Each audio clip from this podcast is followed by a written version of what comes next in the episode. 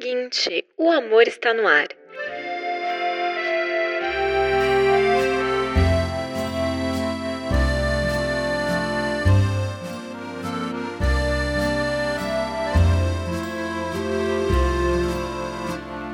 Nos inspiramos na história de Eleanor e Park, protagonistas do livro da Rainbow Rowell, e pedimos para os leitores da seguinte nos contarem suas histórias de amor.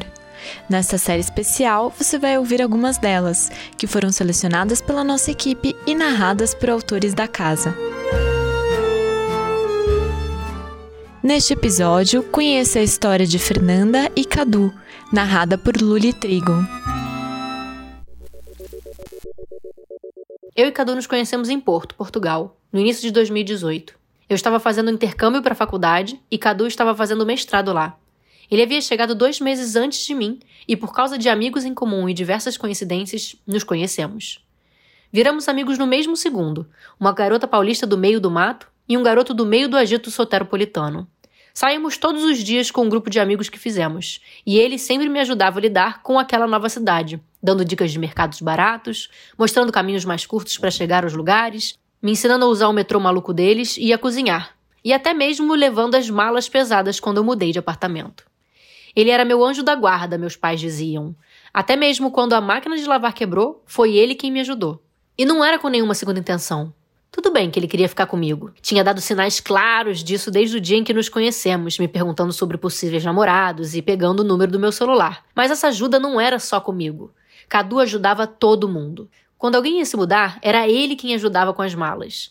Se alguém não conhecia a cidade, era ele quem levava a pessoa até a porta de casa ou hostel, cuidando para que ninguém se perdesse.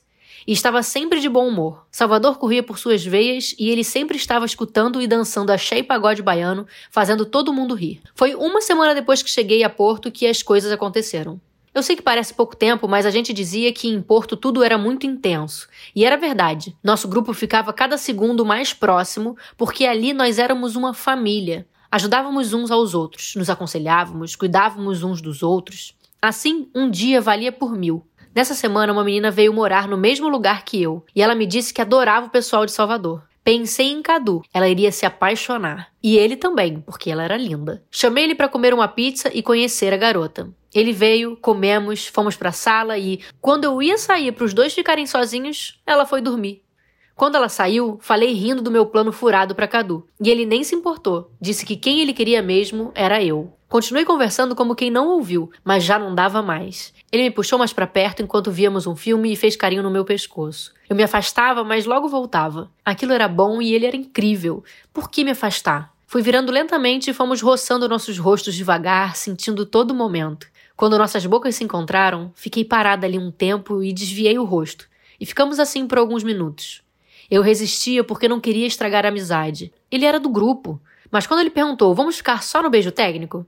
Eu decidi me entregar. Nos beijamos pela primeira vez naquela sala, e pela segunda e terceira, até que ele foi embora. Isso não vai mais acontecer, não podemos estragar tudo, disse a ele. Mas claro que não deu certo. Toda vez que nos encontrávamos, ele inventava uma desculpa para me levar para casa, e ficávamos juntos novamente, escondidos do grupo. Para nós, quando o grupo soubesse, seria oficial, e não queríamos isso. Um dia descobri que estava sendo furtada pela dona do apartamento. Triste, procurei outros lugares para morar. E foi Cadu quem mais uma vez me salvou. Um quarto ficaria vago na casa que ele morava dali a um mês. Mas eu queria me mudar logo, então decidi dividir o quarto com ele até o outro ficar disponível. E aí já era. Companhia 24 horas por dia, 7 dias por semana, parceria, fofoca, risada. Os outros entenderam o que estava acontecendo ali e não escondemos. Dali a quatro meses eu voltaria para São Paulo e ele ficaria em Portugal por mais um ano e meio. Precisávamos aproveitar nosso tempo.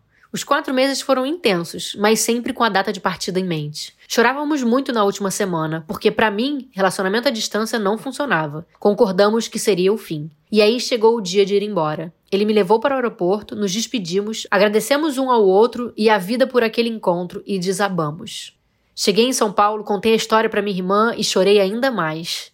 No celular, mil mensagens dele. Ficamos conversando a noite toda, e a noite seguinte, e a outra semana, e o mês seguinte. Mostrei a ele tudo da minha realidade paulista. Nem preciso dizer que o fim não aconteceu, né? Decidimos tentar, sem criar muitas expectativas. Se era a distância que daria para acontecer, que fosse a distância mesmo. Em agosto de 2018, eu fui embora de Porto. Em fevereiro de 2019, ele veio para minha casa, conheceu minha família e minha vida, e me levou com ele para o Carnaval de Salvador. Conheci a vida dele. Ele voltou para Porto, mas em agosto voltou em definitivo para o Brasil para ficar em Salvador. Hoje é 2021. Não consigo contar quantas vezes nos vimos desde então. Só de janeiro a março de 2020 fui a Salvador duas vezes. Ele também vem para São Paulo sempre que possível, seja apenas por um feriado, ou uma semana, ou mesmo por meses durante uma quarentena. Por enquanto, continuamos à distância, mas estamos tentando mudar isso.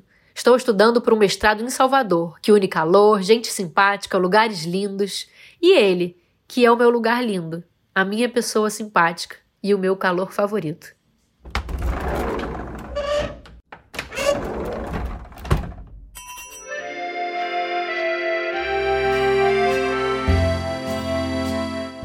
Este episódio foi narrado por Luli Trigo, autora de O Reino de Zalha e uma das autoras da antologia De Repente Adolescente. Se você gostou dessa história de amor, também vai gostar de Eleanor e Park. Narrada durante o ano letivo de 1986, essa é a história de dois jovens de 16 anos que, mesmo sabendo que o primeiro amor quase nunca é para sempre, têm coragem e esperança suficientes para tentar. Conta pra gente o que você achou deste episódio. Estamos no Twitter como arroba editora seguinte e no Instagram como arroba editora seguinte oficial. Até a próxima!